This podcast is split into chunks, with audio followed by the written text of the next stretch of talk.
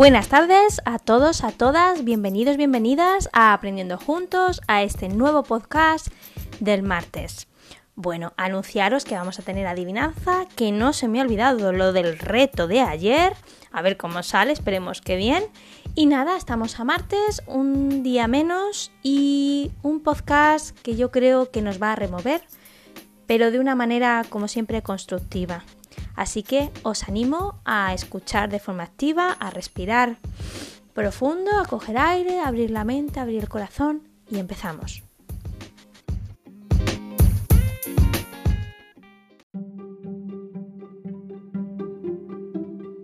Bueno, pues vamos al reto. Trata sobre una adivinanza sobre juegos. Y dice, cuando yo subo, tú bajas. Si tú subes, bajo yo. A la misma altura, nunca podemos estar los dos. ¿Qué será?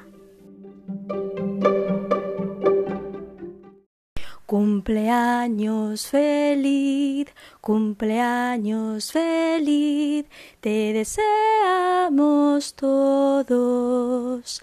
Cumpleaños feliz.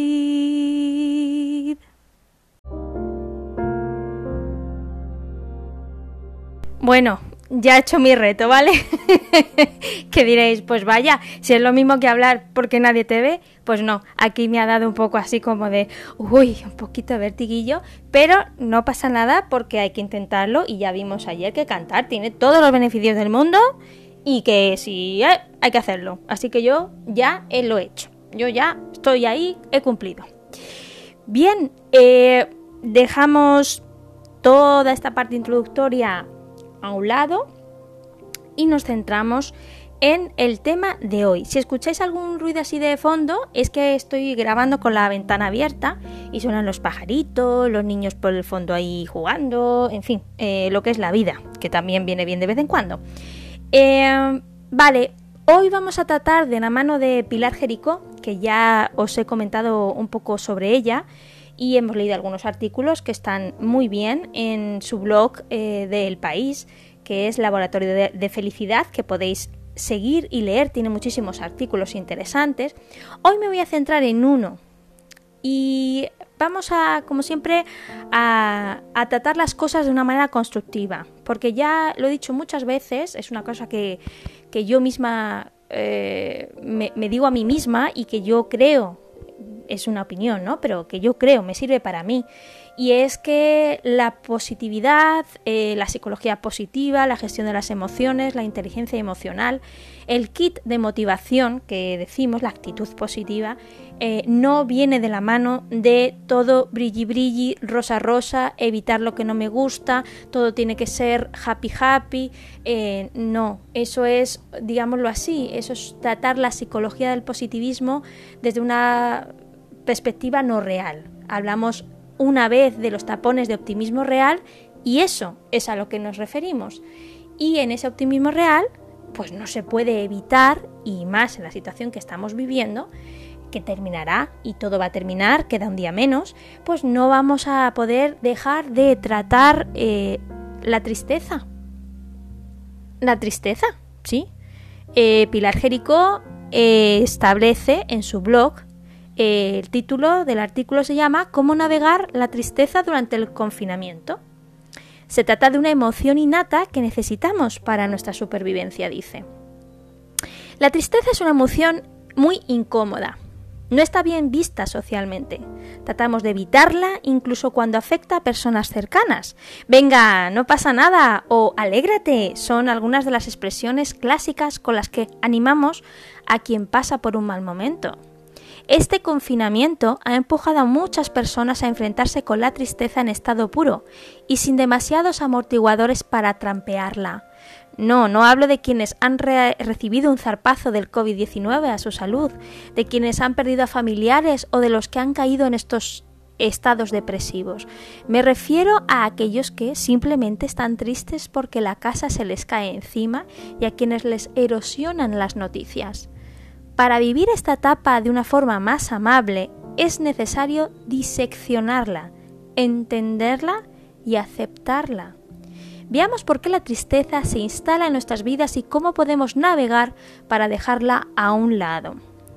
La tristeza es necesaria, es una emoción innata, como es el miedo, la ira o la alegría, y tiene un motivo evolutivo. Si un bebé o un niño pequeño no tuviera tristeza por no estar con su madre, por ejemplo, no se generaría un vínculo tan fuerte con ella.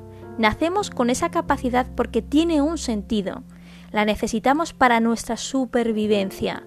Nos recuerda lo que realmente nos importa nos ayuda a poner en valor lo que tenemos en nuestras vidas y a cambiar el orden de las prioridades.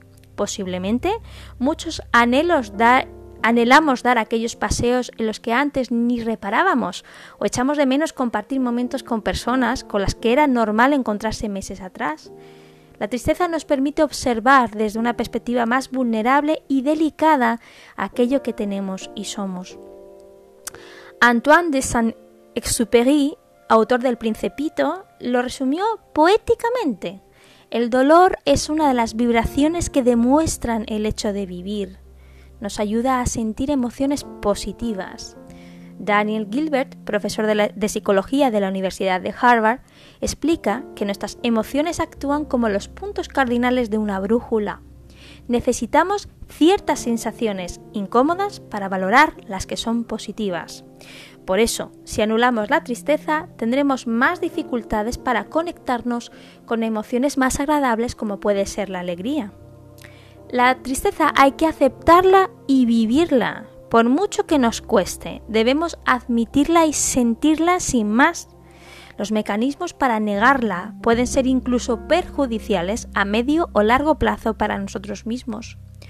Olvidamos de, perdón, olvidarnos de ella a través de un enfado constante, como sucede en redes sociales, o asaltando el frigorífico cada dos por tres, no nos ayuda en absoluto.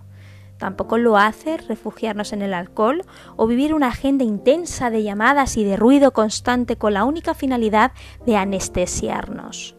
Pero tampoco hay que dramatizar. Una cosa es sentir la tristeza y otra muy diferente es aumentarla. Hay quien exagera la emoción para llamar la atención de los demás. Son aquellos que enumeran sus múltiples problemas para que otros se apiaden de ellos. No resuena como una tristeza auténtica, sino como algo más impostado. Si tenemos tendencia a caer en esta situación, estemos alerta. Concederse un spa mental. Hemos de crear espacios amables a nuestro alrededor, como evitar discusiones innecesarias. Es recomendable reducir la autoculpa por lo que no somos capaces de hacer en momentos como los actuales y eliminar la rumia de noticias negativas que tanto daño nos hacen, como revela un estudio realizado en más de 30.000 personas en el Reino Unido. Es decir, debemos crear las condiciones para que la tristeza se vaya diluyendo en la medida que reconozcamos nuestras emociones incómodas sin negarlas ni exagerarlas y tomemos decisiones conscientes para reducir su impacto, podremos liberarnos antes de ella, incluida la tristeza.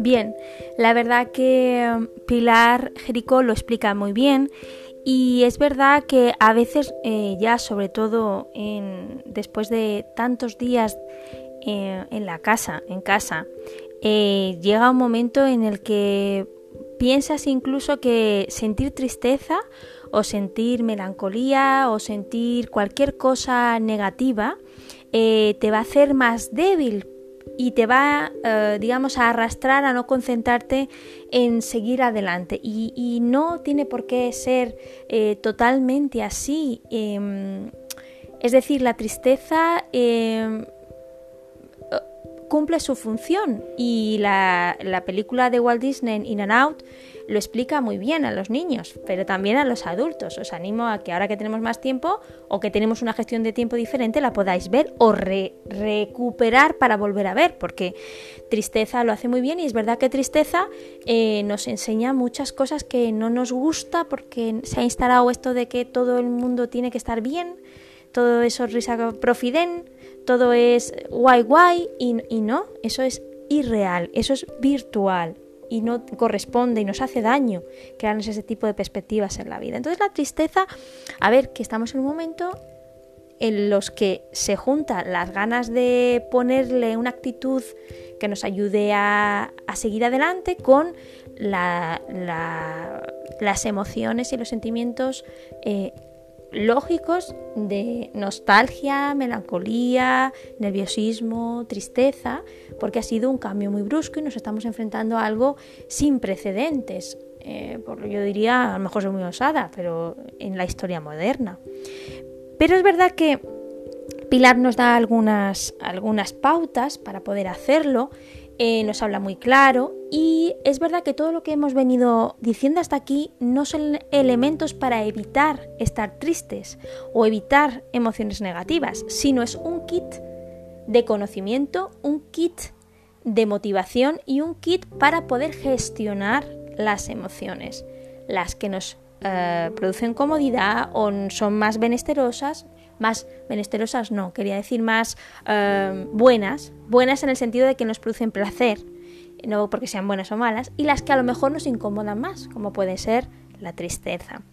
Me voy a centrar eh, en una cosa que ha dicho Pilar eh, Jerico que me parece muy interesante, y es cuando dice eh, que sí, que, bueno, mm, hay que aceptar, vivir la tristeza, eh, bueno, hay que canalizarla de alguna manera, admitirla, sentirla, eh, diseccionarla, pero lo que no hay que hacer es dramatizar, es decir, lo que no hay que hacer es aumentarla exagerando. Eso, eso es lo que no es recomendable hacer. Digamos que es la línea en la cual traspasamos eh, la función de la tristeza a la función de otra cosa que no es exactamente la tristeza.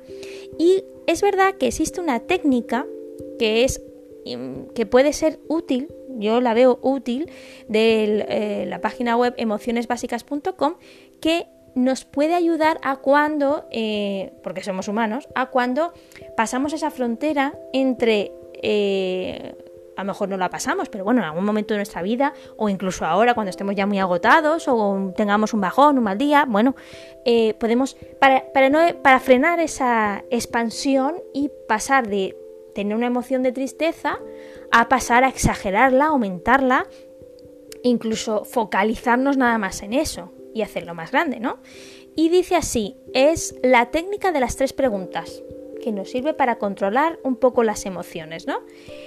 Y dice, mm, me, refiero siempre no a la tristeza, sino a cuando ya se exagera, a cuando pasamos esa línea y ya se descontrola una exageración y hay un aumento que nos hace daño y nos hace sufrir, ¿vale? Dice eh, eh, que tiene mucho que ver con el diálogo interno, es decir, cómo nos hablamos y qué pensamientos nos rumian y se vuelven cíclicos, los pensamientos negativos, ¿no? Y cómo poder romper esa cadena. Y dice, la técnica de las tres preguntas, ¿en qué consiste? Bueno, pues ante el pensamiento negativo que sueles tener, es decir, ese que exagera, aumenta y potencia de mala manera la tristeza, hazte la siguiente pregunta. ¿Qué emoción me está provocando este pensamiento? ¿Este pensamiento me ayuda o me perjudica en este momento? A continuación, responde y vuelves a hacer otra pregunta. ¿Cómo necesito sentirme en esta situación para poder afrontarla lo mejor posible? Y cuando hayas respondido a esto, termina con esta pregunta. ¿Qué pensamiento válido y creíble para mí me puede ayudar a sentir la emoción que necesito en esta situación? Son cuatro preguntas, pero estas cuatro preguntas lo que hacen es cambiar nuestro diálogo interno, romper de alguna manera esos pensamientos aumentativos, negativos y autodestructivos que puede generar o en la que puede desencadenar una situación. Pero evidentemente no hay una respuesta estándar. Por eso dice en la última pregunta, eh, ¿qué pensamiento válido, válido y creíble para mí, o sea, para el que se pregunta, me puede ayudar? porque ese pensamiento solamente va a ser, digamos, es totalmente personalizado y le va a ayudar el diálogo interno a esa persona. Vamos a poner un ejemplo.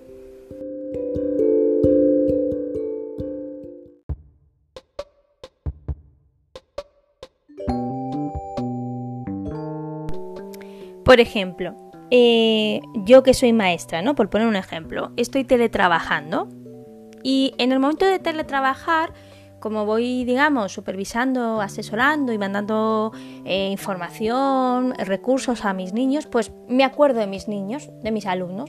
Y me puede venir un totalmente comprensible un sentimiento de tristeza, de añoranza, de nostalgia, de eso, de, las clases, sobre todo si, como ya he dicho otras veces, se disfruta, se aprende.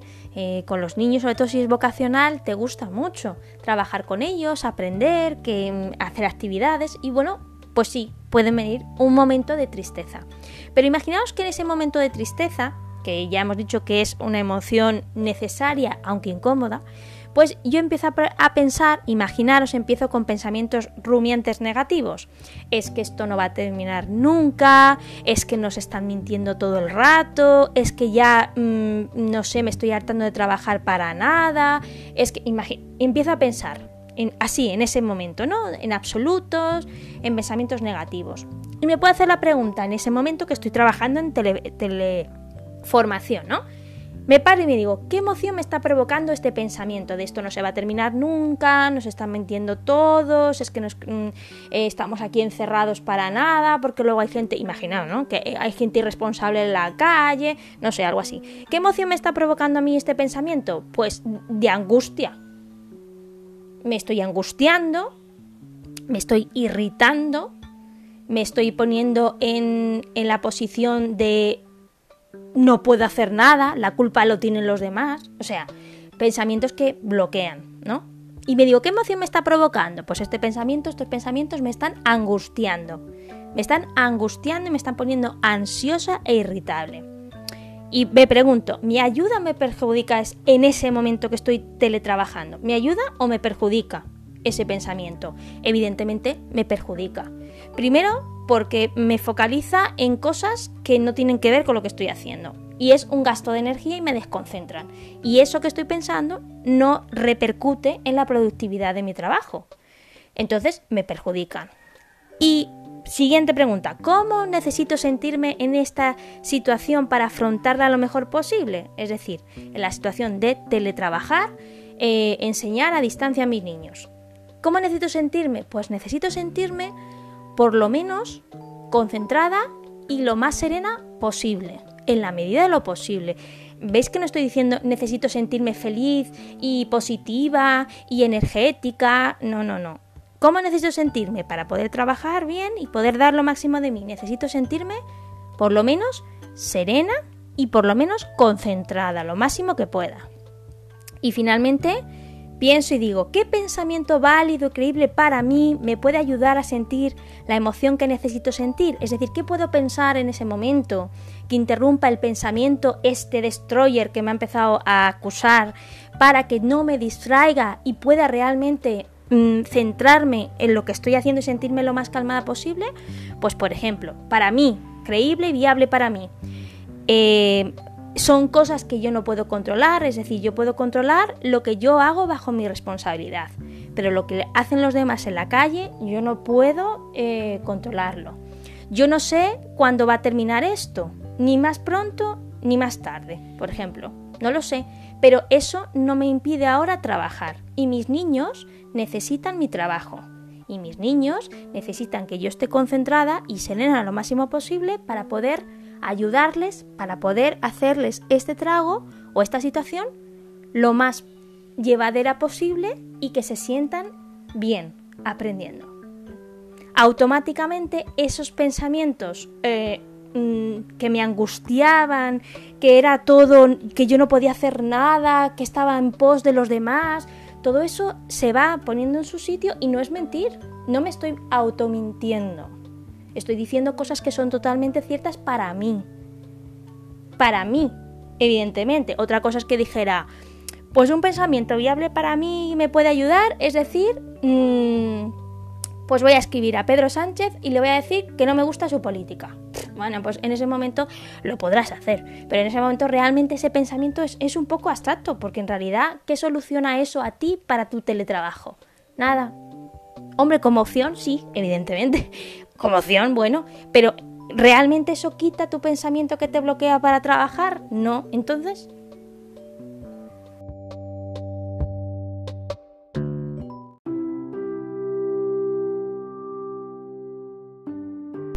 Bueno, espero que haya quedado más o menos claro, que nos haya quedado claro también que la tristeza es una emoción que tenemos que gestionar, admitir y sentirla y gestionarla, no evitarla. Y bueno, con la técnica de las tres preguntas, pues bueno, os puede servir para un momento determinado, para ir ensayando un poco, cómo ir cambiando a veces ese diálogo interno que nos bloquea tantísimo, que nos nubla tantísimo y que además nos hace, pues eso, bandear eh, respecto a nuestro centro de vida y, y, a veces es que no realmente nos nubla y nos hace sentir peor de lo que, eh, mm, es decir, nos hace sentir sufrimiento más que la tristeza en sí misma. Y como regalito, antes de irme y como conclusión, por supuesto, porque ya me voy ciñendo al tiempo que nos queda, no me gustaría despedirme hoy, evidentemente sin agradeceros vuestra escucha, agradeceros vuestro apoyo, vuestra asistencia a estos podcasts, eh, nuestro aprendizaje juntos. Eh, me gustaría también agradecer a los que se quedan en casa, a los que realmente eh, están llevando a cabo eh, todas las normas de seguridad para el bien común. Gracias a las personas que trabajan para cuidarnos, para sanarnos, para protegernos ahí fuera, que son muy importantes. Y hoy me vais a dejar que por favor eh, dé un, un abrazo, un saludo y un agradecimiento con mayúsculas a mis compañeros maestros y profesores, porque están haciendo una labor mastodóntica. Creo que mm, mastodóntica mm, en cuanto a cantidad de trabajo y cantidad de esfuerzo para readaptarse a, a una situación eh, que va más allá de la enseñanza.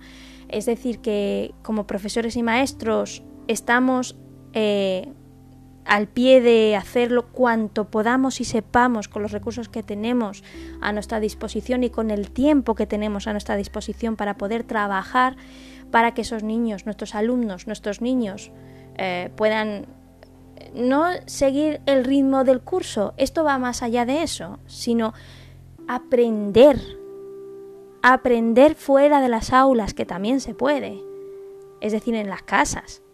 Pero evidentemente todo profesor y todo maestro es más que un profesor y maestro, es persona y tiene familia, tiene mm, seres queridos que están lejos, eh, no sabemos si hay alguno que pues, ha perdido un ser querido, es decir, que los maestros y las maestras, los profesores y las profesoras también aparte de profesores, son personas que están eh, digeriendo también esta situación y además manteniendo eh, el objetivo claro que es que nuestros niños estén bien, no bien atendidos, estén bien.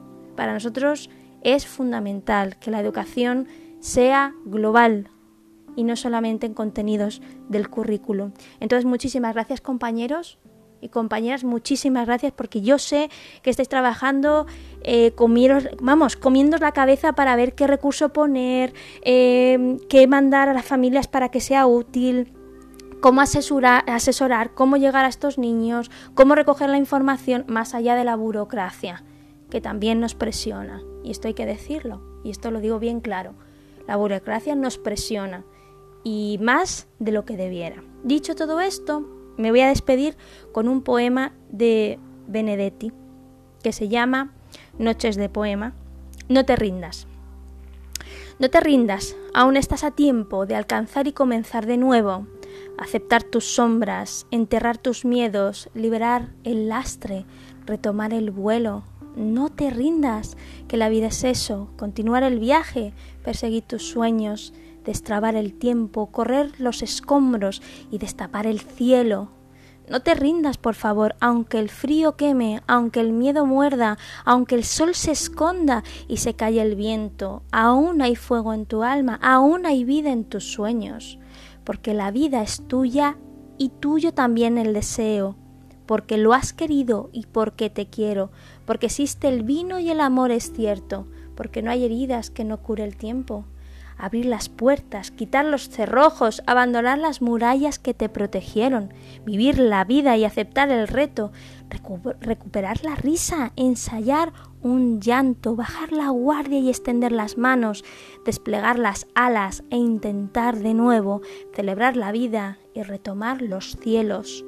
No te rindas, por favor, no cedas, aunque el frío queme, aunque el miedo muerda, aunque el sol se ponga y se calle el viento, aún hay fuego en tu alma, aún hay vida en tus sueños, porque cada día es un nuevo comienzo, porque esta es la hora y el mejor momento, porque no estás solo, porque yo te quiero. Hasta mañana.